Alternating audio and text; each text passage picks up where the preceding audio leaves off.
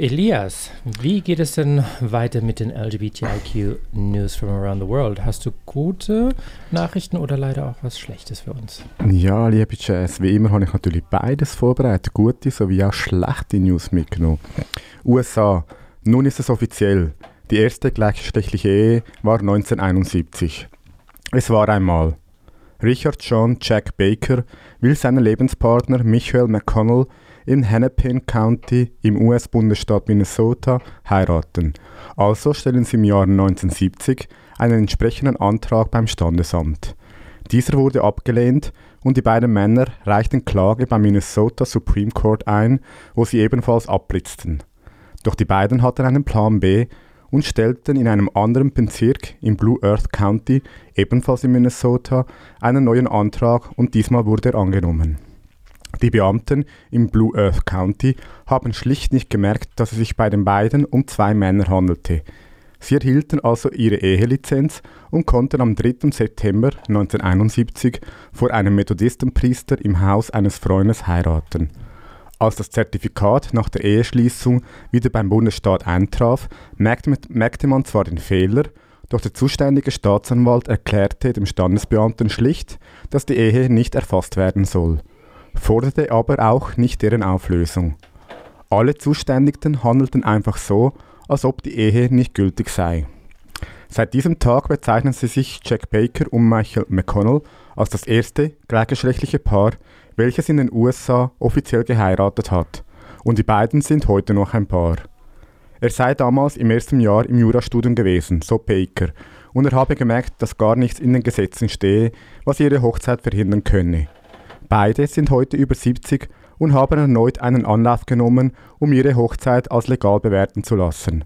Und ein Gericht tat dies schließlich auch am 18. September 2018. Kongo. Gewalttätige Proteste gegen die LGBTI-Plus-Community.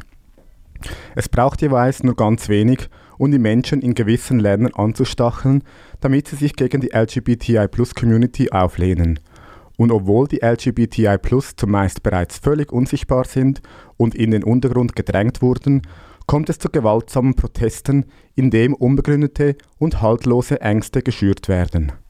Im Fall der Demokratischen Republik Kongo war es eine Kirche, welche auf Postern einerseits die Kriminalisierung von Homosexualität sowie Verbote von Abtreibungen von Transgendern und von Drogen forderten. Rund 1000 Personen gingen darauf vor dem Rathaus in Bukavu auf die Straße, um gegen LGBTI zu demonstrieren. Sie zündeten Reifen an und riefen homophobe Parolen mit Megafonen über die Straße. Man solle ihre Häuser anzünden und ähnlich lauteten dabei die Drohungen. Etwa 50 Polizeibeamten waren ebenfalls vor Ort, um die Demonstranten daran zu hindern, in das Rathaus einzudringen. Bei der lokalen LGBTI-Plus-Organisation zeigt man sich besorgt, dass nur noch mehr Schwule, Lesben, Bisexuelle sowie Trans- und Intermenschen das Land fluchtartig verlassen werden. Besonders der einflussreiche Pastor Daniel Chibo Rehema machte dabei kräftig Stimmung gegen die Community und die Leute würden ihm zuhören, da sie ihn wie Gott behandeln. Luxemburg. Premier spricht mit arabischen Staaten über deren Anti-Gay-Gesetze. Auch wenn sie es keinesfalls mochten und die Menschenrechte in der Abschlusserklärung des Gipfels praktisch nicht erwähnt wurden, so gaben sich die beiden schwulen Regierungschefs aus Irland und Luxemburg doch größte Mühe, um die Staaten der Arabischen Liga auf die unerträgliche Situation der LGBTI-Plus-Community in ihren Mitgliedstaaten aufmerksam zu machen. Nach dem irischen Premierminister Leo Varadkar, ebenfalls selber schwul, wurde nun bekannt, dass auch Xavier Bettel, der Premierminister von Luxemburg, die Anti-Gay-Gesetze, welche in allen praktisch Staaten der Arabischen Liga noch immer in Kraft sind, zu verurteilen. In seiner Rede vor dem anderen Staats- und Regierungschef erklärte er, dass er wegen seiner gleichgeschlechtlichen Ehe in manchen Ländern zum Tode verurteilt würde. Mit dieser Aussage sorgt er für großes Schweigen im Saal. Dies nicht zu erwähnen sei keine Option für ihn, so Bettel, welcher mit Gautier Destanay verheiratet ist.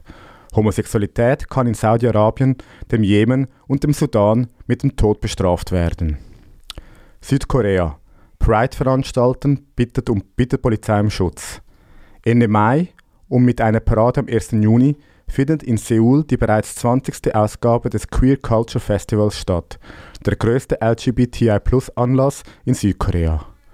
Die Veranstalter haben bei der Regierung bereits einen Antrag gestellt, um die Seoul Plaza als Startpunkt für die Parade zu nutzen, wie sie an einer Pressekonferenz bekannt gaben. In den vergangenen Jahren ist es vermehrt zu homophoben Übergriffen auf LGBTI-Plus-Veranstaltungen gekommen. 2018 wurden beispielsweise Teilnehmer eines Kulturfestivals in Incheon, nahe Seoul, in einer Halle eingesperrt und festgehalten.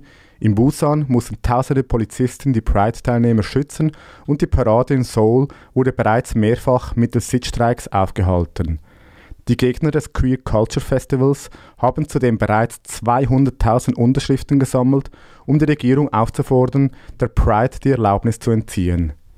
Die Gegendemonstranten gehen dabei immer aggressiver vor und deshalb riefen die Veranstalter an der Pressekonferenz auch die Regierung dazu auf, sich für den Schutz der Teilnehmer einzusetzen. Die Regierung solle endlich aufhören, die Hassenden mit Samthandschuhen anzufassen, sondern endlich den Willen zeigen, dass man die allgemeingültigen Rechte auch für marginalisierte Gruppen schützen, besonders für sexuelle Minderheiten.